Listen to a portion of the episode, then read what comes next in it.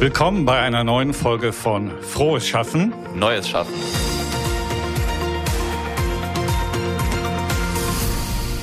Roman, eigentlich müssten wir die Folge heute mit Rockmusik beginnen.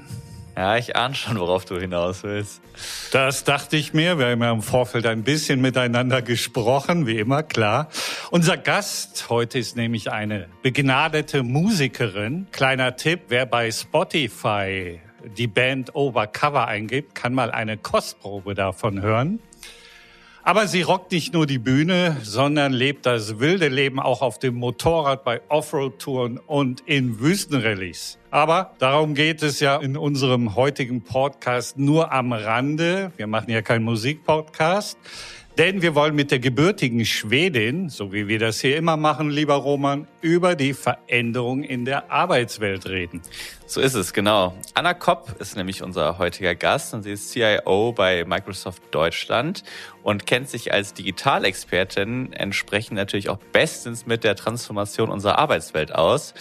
Und gerade die kulturelle Seite der digitalen Transformation liegt Anna dabei besonders am Herzen. Dementsprechend herzlich willkommen, Anna. Vielen Dank, ich freue mich da zu sein.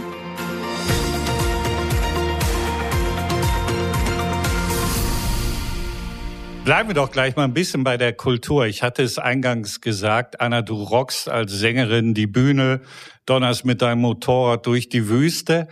Brauchen wir eigentlich mehr Rock'n'Roller in den Unternehmen? Sind wir in Deutschland vielleicht auch ein bisschen zu langweilig, zu angepasst? Was meinst du? Ja, und es muss nicht Rock'n'Roll sein, aber ich finde, wir brauchen mehr Personalities, wir brauchen Authentizität. Also ich bin Rocker und Biker und IT-Nerd. Ähm, das ist schon mal ein ganz besonderes Paket. Aber jeder hat ja was so Individuelles und ich würde ganz einfach wünschen das viel mehr Individualität im Arbeitsplatz, dass man nicht die Maske anziehen muss, wenn man gerade durch die Tür geht, sondern so sein, wie man ist und das auch mit in der Arbeitsalltag mit einfließen lassen. Es macht mir Spaß, es bringt Innovation und so kommt man auf neue Ideen. Und das ist für mich Diversity and Inclusion im Arbeitsplatz. Heißt das, dass ich quasi in der Arbeit oder wenn ich arbeite genauso sein soll wie zu Hause? Also ich wechsle gar nicht, du hast eben von Masken gesprochen, sinnbildlich, ich wechsle gar nicht die Maske. Ich bin ich, egal ob privat oder im Beruf. Zum Teil. Also manchmal ist man vielleicht dann privat dann doch zu privat. Ich meine, so wie ich jetzt die letzten zwei Jahre Pandemie im Jogginghose gearbeitet habe, so sollte ich wahrscheinlich nicht dann halt im Büro aufkreuzen. Aber so von der Persönlichkeit her, diese Authentizität, also sich trauen, sich selber zu sein. Das ist ja auch ein USP, weil wir steuern in der Digitalisierung auf sehr viel Automatisierung. Äh, viele denken ja, dass Justin the Robot kommt und, und nimmt mir meinen Job weg. Und das, was wir als Mitarbeiter ja schon vor allem mitbringen, ist Persönlichkeit. Und deswegen sollte man auch das nicht verstecken, wenn man quirlige Mensch ist oder nachdenklich oder introvert, extrovert. Einfach so sein, wie man ist und das als Mehrwert sehen mit dieser Note, was man im Arbeitsplatz mitbringt. Aber hey, die Jogginghose lassen wir daheim, ne? Okay. ich habe keine Ahnung heute.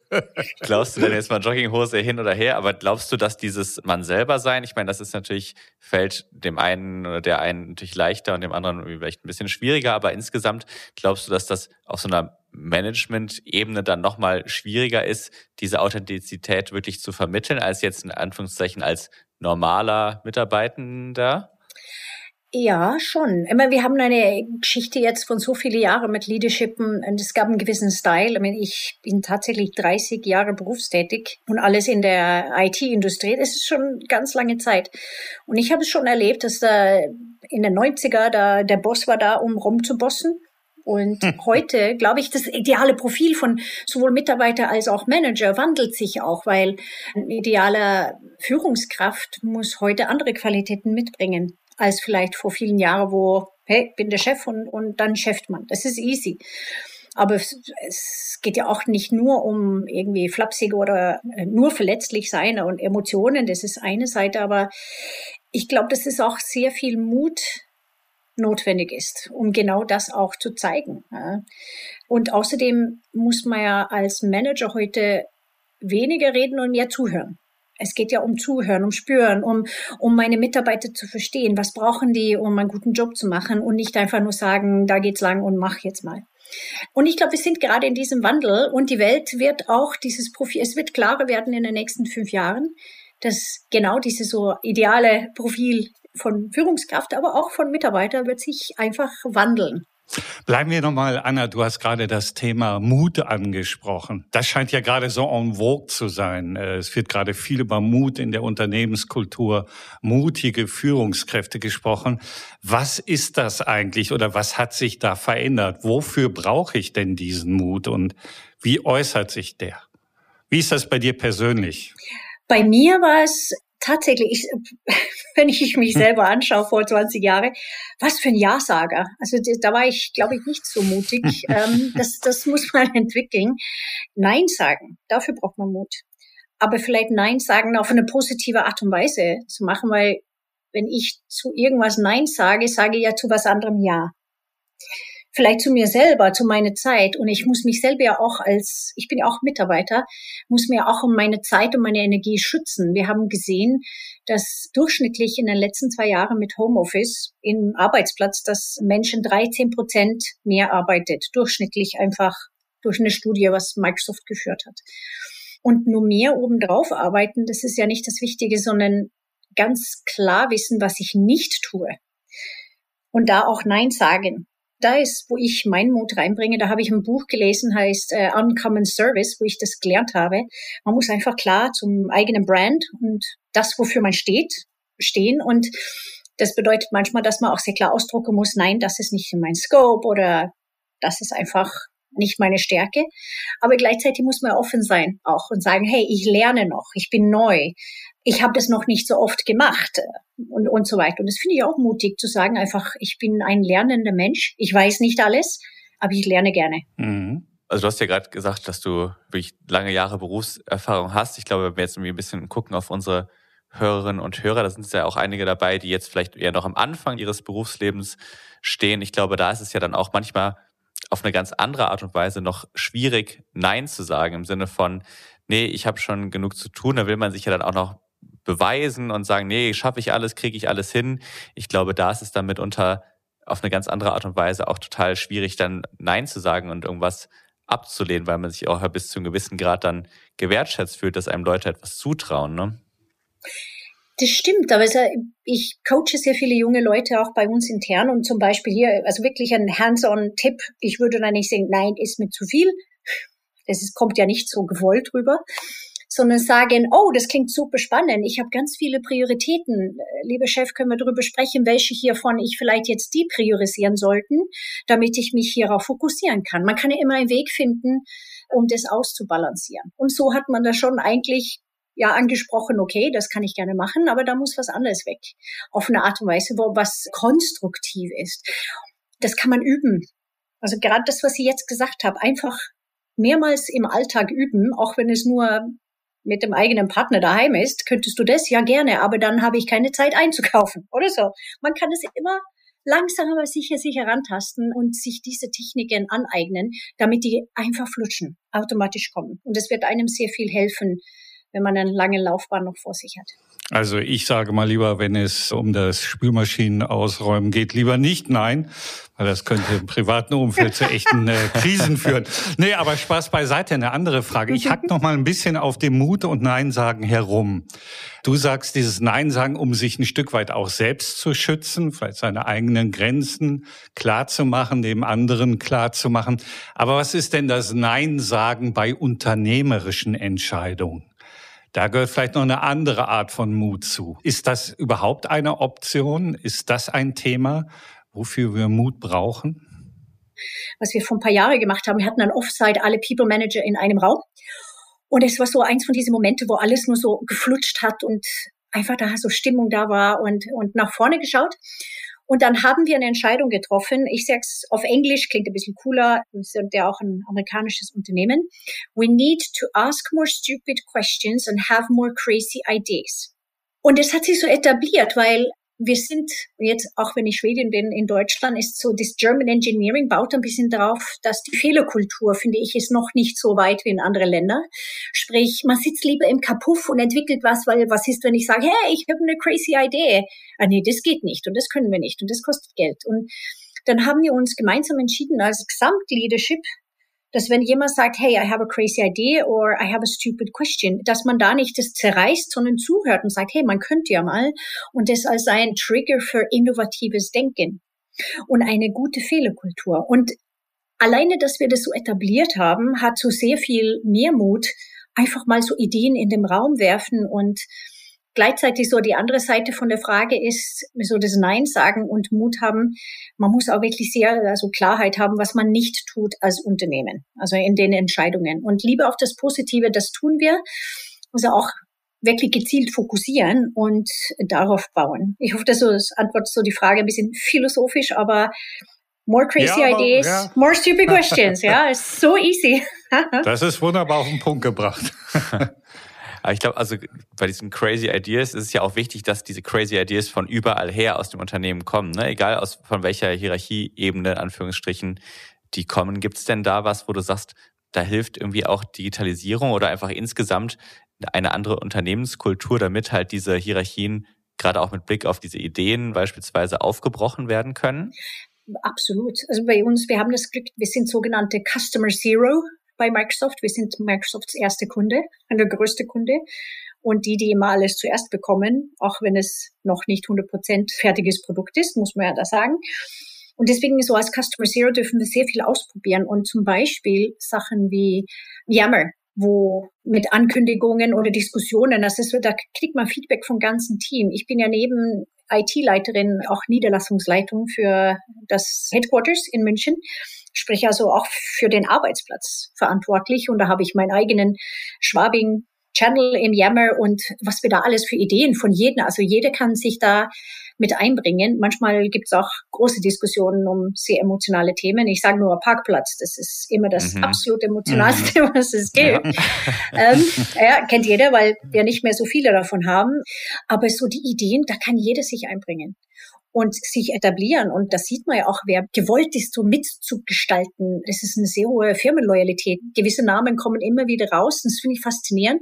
Und vor allem junge Leute, also unsere sogenannte Aspires, die sind dann Trainees, die sich mit Leib und Seele mit reinbringen und neue Ideen von außen bringen, was jemand dann so wie ich, ich bin 18 Jahre bei Microsoft, manchmal kann es sein, dass ich auch ein bisschen festgefahren bin. So haben wir es so immer gemacht, auch wenn ich das nicht sein will.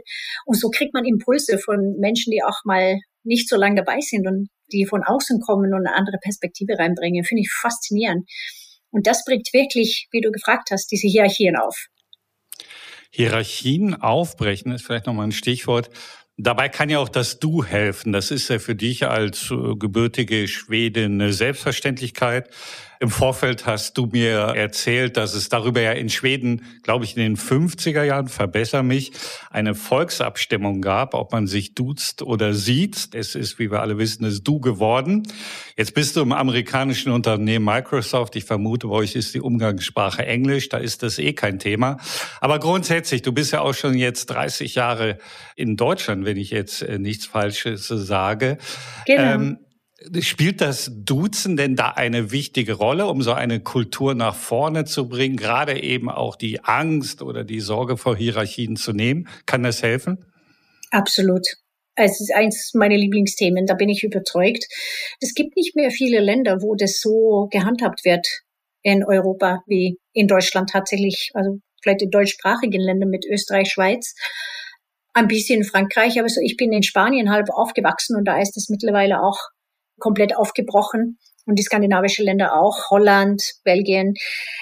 Also da sieht man schon einen Unterschied und ich habe mir so ein bisschen auf die Fahne geschrieben, dass ich gerne per Du als Hashtag in mein LinkedIn und wenn ich dann gesiezt werde, dann fasse ich dasselbe fast wie Ablehnung auf und nicht Höflichkeit und dass jemand mir mit Höflichkeit begegnet. Aber das sitzt die Schwedin sehr tief in meine Seele. Aber das ist tatsächlich, also wenn das weg ist und ich mich nicht hinter einem Herr Doktor Professor Titel und mein Siezen verstecke. Und es ist jetzt nur meine persönliche Perspektive hier, muss ich sagen. Wenn ich mich da nicht mehr dahinter verstecke, sondern nur meine Kompetenz, meine Persönlichkeit, was ich mitbringe, egal wie man sich nennt, dann geht tatsächlich eine Kommunikation sozusagen auf eine ganz andere Ebene, nämlich auf Augenhöhe. Und ich finde auch, dass auf Augenhöhe, dann traut man sich offener zu sein, more crazy ideas, more stupid questions, was man vielleicht, wenn man da einen sehr hohen Respekt für jemanden mit einem sehr großen, langen Titel hat, vielleicht nicht trauen würde zu äußern. Also ich glaube schon, dass das bricht wirklich kulturell die Kommunikationslevels äh, auf. Und das so Sinn macht, wie ihr sagt, ja. Habt ihr denn das schon überall quasi etabliert? Also auch wenn jetzt sicherlich viel auf Englisch läuft, aber da, wo es auf Deutsch läuft, ist es schon überall wirklich mit dieser Dudes-Kultur oder ist das auch noch ein, Weg, den ihr da, also sofern das das Ziel ist, äh, ist das noch Bei ein Microsoft? Weg, den ihr davor habt? Ja. 100 Prozent. Ah. Also bis hin zum Geschäftsleitung, da wird durchgehend geduzt.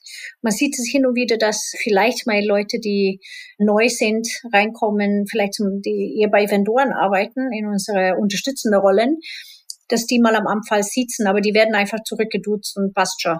Ich bin die Anna und das war's dann. Aber sonst absolut 100 Prozent. Da wird nirgends mehr gesiezt. Okay. Spannend. Vielleicht noch mal ein anderes Thema. Du kennst den Begriff natürlich, brauche ich gar nicht fragen, Great Resignation. Das ist ja gerade ein Begriff, der aus den USA, also eine Kündigungswelle ist damit gemeint, nach Europa überschwappt. Du hast eben auch eure Studie angesprochen. Ich, da habe ich auch was gefunden. Microsoft sagt, dass 40 Prozent aller Arbeitnehmer weltweit zumindest eine Kündigung in Erwägung ziehen. In den USA hatten, glaube ich, im November 4,5 Millionen Menschen gekündigt. Das ist offensichtlich der Rekord in der äh, Geschichte des amerikanischen Arbeitsmarkts. Und ich habe jetzt auch gelesen, dass allein 37 Prozent in Deutschland darüber nachdenken, den Job zu wechseln. Das sind 12 Prozent mehr als im Vorjahr. Einige Zahlen sind dir wahrscheinlich auch bekannt. Äh, gerade bei Microsoft, weil ihr euch mit dem Thema befasst. Was steckt dahinter? Du hast eben mal das Thema Druck, Leistungsdruck angesprochen. Was glaubst du, was da passiert ist, dass auf einmal, wir reden alle von New Work in den Unternehmen, aber dass wir auf einmal solche Zahlen sehen, dass die Leute irgendwie unzufrieden sind, welche Gründe das auch immer haben mag? Eine sehr interessante Frage. Ich glaube, ich muss so unsere firmeninterne Perspektive ein bisschen getrennt von, was im Markt und in der Industrie gerade passiert, weil ich habe gerade letzte Woche so einen Artikel gesehen, war die Top 10 Companies to work for, where people are the happiest. Und Microsoft auf Platz 1. Mhm. Glückwunsch. Uns geht's grundsätzlich gut. Vielleicht in den USA ist diese Welle etwas äh, höher, je nachdem. Und ich glaube, es hat auch ein bisschen mit Teamgröße und in welchem Bereich man arbeitet. Weil zum Beispiel, wenn ich in Engineering bin und unter 2000 Leute als Programmierer auf einem Produkt arbeite, also egal ob bei uns oder anders, vielleicht in Indien oder in eins der Development Centers in Osteuropa oder USA, sind ja meine Karrierechancen vielleicht anders, als wenn ich in einem Team von zehn Leute in Deutschland in der GmbH sitze und sehr viel Klarheit habe über wo ich hin kann. Und da bin ich vielleicht nicht so eine von sehr viele, also eine von Tausende. Ich glaube, das ist eine Perspektive, also kommt auf Level und Job an. Dann kommt, was wir jetzt wirklich gesehen haben, also so ein kleiner Wake-up weltweit. Was ist wichtig im Leben? Nur noch mehr arbeiten, nur noch mehr Meetings, wenn tatsächlich so viele Jobs doch jetzt frei werden. Also wir haben ja diese War for Talents, wie man sagt, sprich einen Fachkräftemangel. Und Fachkräftemangel bedeutet, es wird langsam zum Markt von Arbeitnehmer. Und dann kann ich mir das aussuchen. Sprich, die Unternehmen müssen sich richtig bemühen, um die Leute, oder richtig bemühen, aber so, man muss schon ein bisschen was tun, um die Leute bei sich zu halten, vor allem die Guten, die man behalten möchte. Aber ich finde auch Wechsel gut, weil wenn wir alle nur bei einer Firma bleiben, dann wird man auch ein bisschen eingesessen. Also, dass frisches Blut reinfließt, ist auch wichtig. Also, einen gesunden Wechsel finde ich schon eine gute Sache. Also jetzt gerade auch, du hast vorhin einmal kurz angesprochen mit Bezug auf Arbeitszeit. Also einmal während Corona, dass viele Leute einfach länger im Homeoffice gearbeitet haben, dass irgendwie auch der Feierabend und die Arbeitszeit so ein bisschen mehr verschwimmen.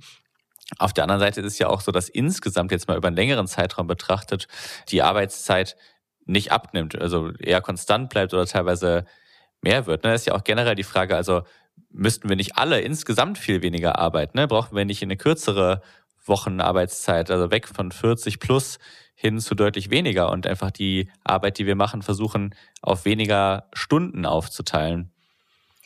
Da gibt's ja gerade aus Skandinavien, die ersten äh, Studien, das ist ja schon jetzt sechs, sieben Jahre her, glaube ich, aus Schweden, mit dieser Viertagewoche in Island haben die das gemacht, wurde mehrmals getestet und tatsächlich stellt sich raus, laut dieser Studien, dass wir genauso effizient sind, wenn wir vier Tage arbeiten, aber mit vollem Gehalt einfach dasselbe liefern. Und manchmal denke ich mir so bildlich, wenn ich meine Arbeitswoche wie ein, mein Urlaubskoffer ja, den muss ich packen. Ich habe nur so viel Platz. Was ist wichtig? Was muss unbedingt mit? Weil ich habe selber gesehen, dass mein Kalender ist voll mit ja Sachen, die man mal zugesagt und muss man überall dabei sein. Ich habe da ein paar konkrete Tipps, was ich angefangen habe, so stundenlange Meetings mit irgendwelche so Roadmap oder längere Präsentationen, was kommt und wann. Da gehe ich nicht in den Call, sondern hm, ich höre mir die Aufzeichnung an auf 1,5 Geschwindigkeit. ja, okay. Super Tipp. ja, und wir haben bei uns so ein, ein neues Portal, was alle Aufzeichnungen die letzten zwei Wochen, also alle Calls, wo ich zugesagt hatte, as accepted oder tentative, egal ob ich drin war oder nicht, sind da drin. Und AI zieht jetzt raus, wer wann spricht und Keywords. Und dann gibt es ein Transcript, weil ich meistens ja auch, ich lese ja schneller, wenn man so durchscannt, als man tatsächlich zuhört. Und also wenn man so Kniffe im Alltag findet, wo man ein bisschen effizienter sein kann, dann lernt man auch sehr schnell, dass gewisse Meetings einfach keine Stunde braucht oder brauchen sollte. Und eine andere Sache ist schlechtes Gewissen. Ich habe ein paar Tage jetzt Ostern gehabt, ich hatte keine Meetings. Dann bin ich eine faule Socke, weil ich sitze da und habe einen leeren Kalender. Dann arbeite ich nicht. Und ich habe so viel geschafft die letzten Tage, dass ich gedacht habe, hm, also Meetings, das ist ja aber eine Arbeitsbremse manchmal.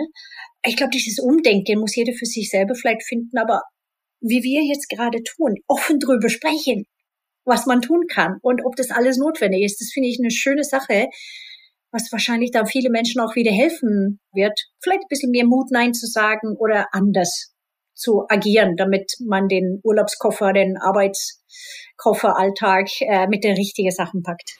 Ja, und dass man nicht irgendwie noch den zweiten Koffer als äh, Zusatzgepäck aufgeben muss am Ende. Und ähm, extra bezahlen, gell? Genau, und extra bezahlen. Kostet immer viel. Kostet immer genau. viel, ja. In dem Fall dann irgendwie auch vielleicht äh, Gesundheit und dergleichen. Ne?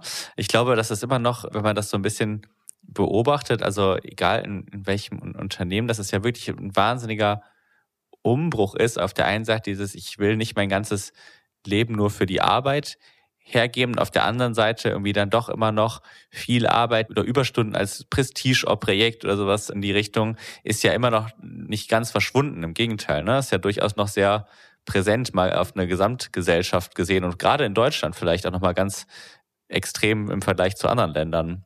Ja, die Zeiten hatte ich in den 90er. Ja, ich glaube, vielleicht sind wir da auch einfach insgesamt hierzulande noch ein bisschen hinterher, hinter anderen Ländern.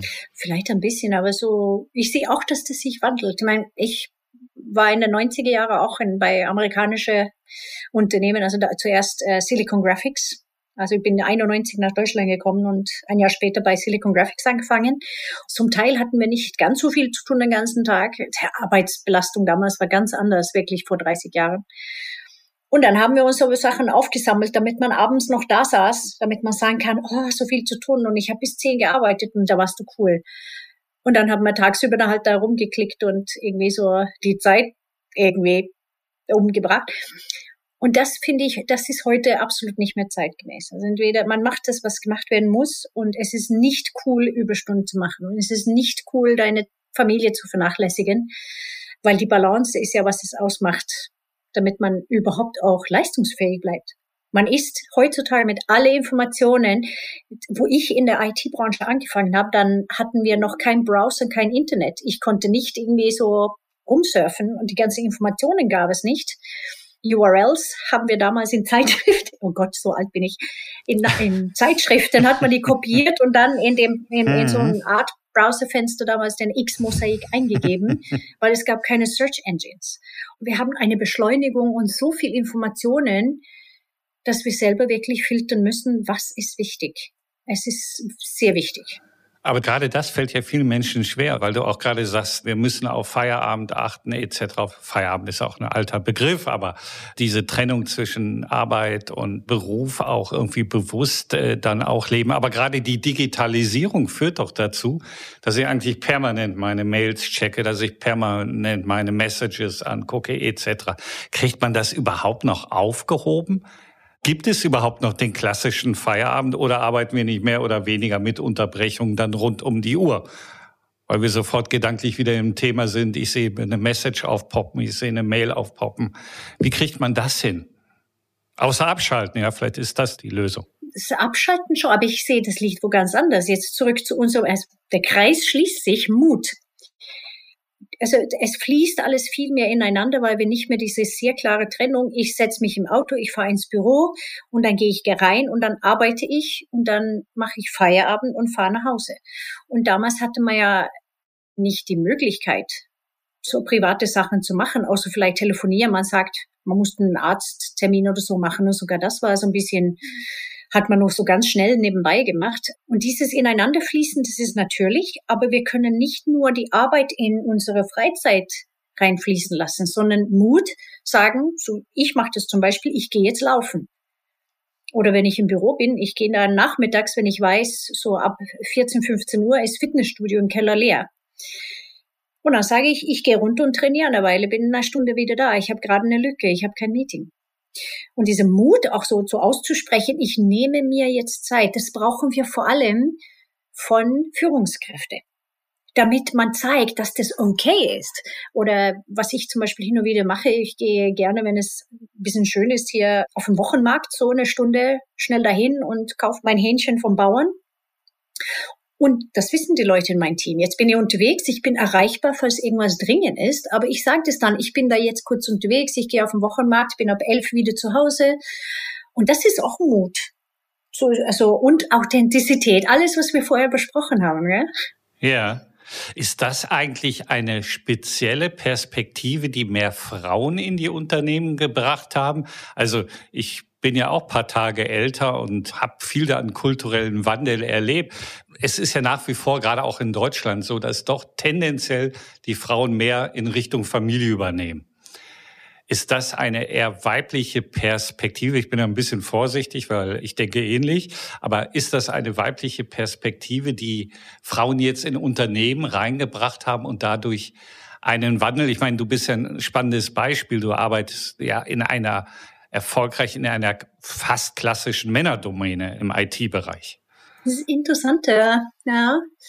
Also ich denke, zum Teil ja. Also wir sind ja wirklich auf einem guten Weg die letzten wenigen Jahre. Alleine, dass hier die Gleichstellung etwas verbessert wurde, aber die Balance ist immer noch nicht da mit 50-50, wie ich das vielleicht so aus Schweden eben kenne. Und es geht ja schon mit der Politik und solche Sachen wie Kinderbetreuung los, dass wir in Schweden hast und Anrecht auf Kinderbetreuung. Und es ist natürlich, dass man das 50-50 aufteilt. Und das ist in Deutschland noch nicht so weit.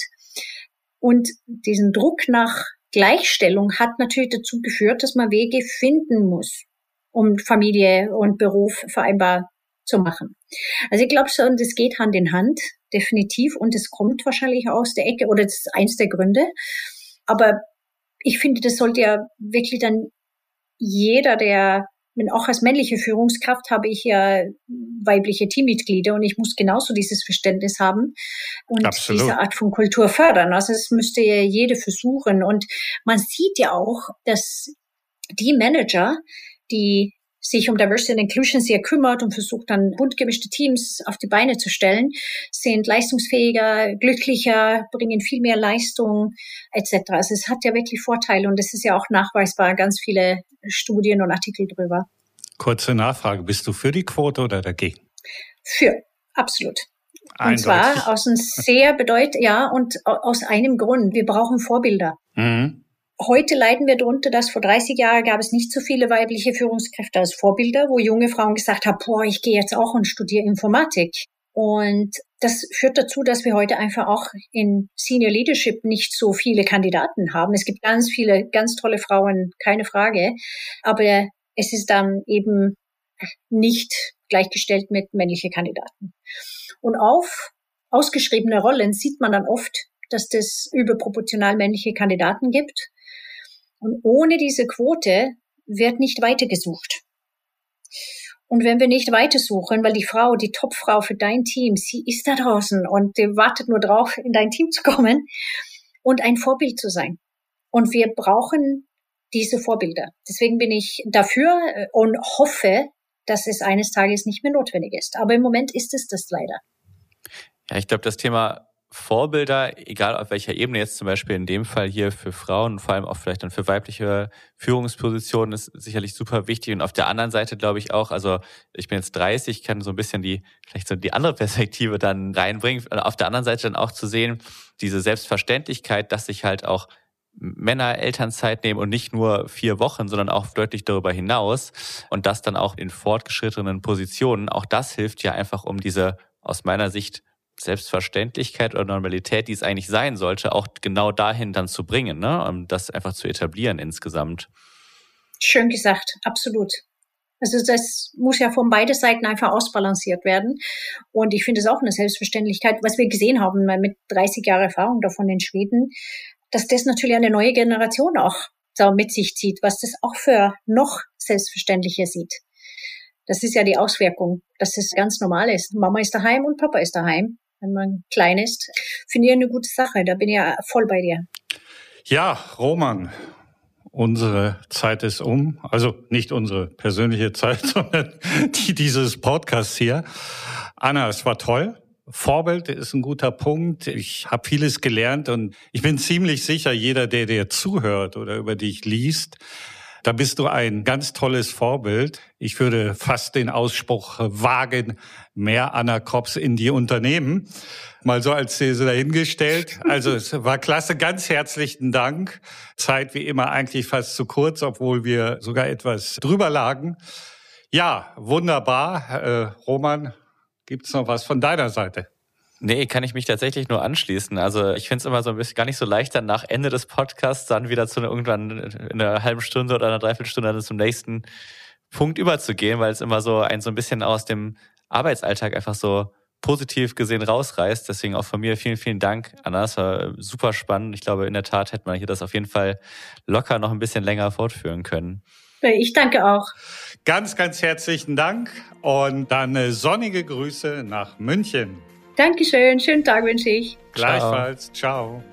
Das war's schon wieder mit einer neuen Folge von Frohes Schaffen, Neues Schaffen. Wir hoffen, ihr hattet Spaß und wenn das der Fall ist, abonniert gern unseren Podcast und dann hören wir uns im Juni mit einer neuen Folge wieder.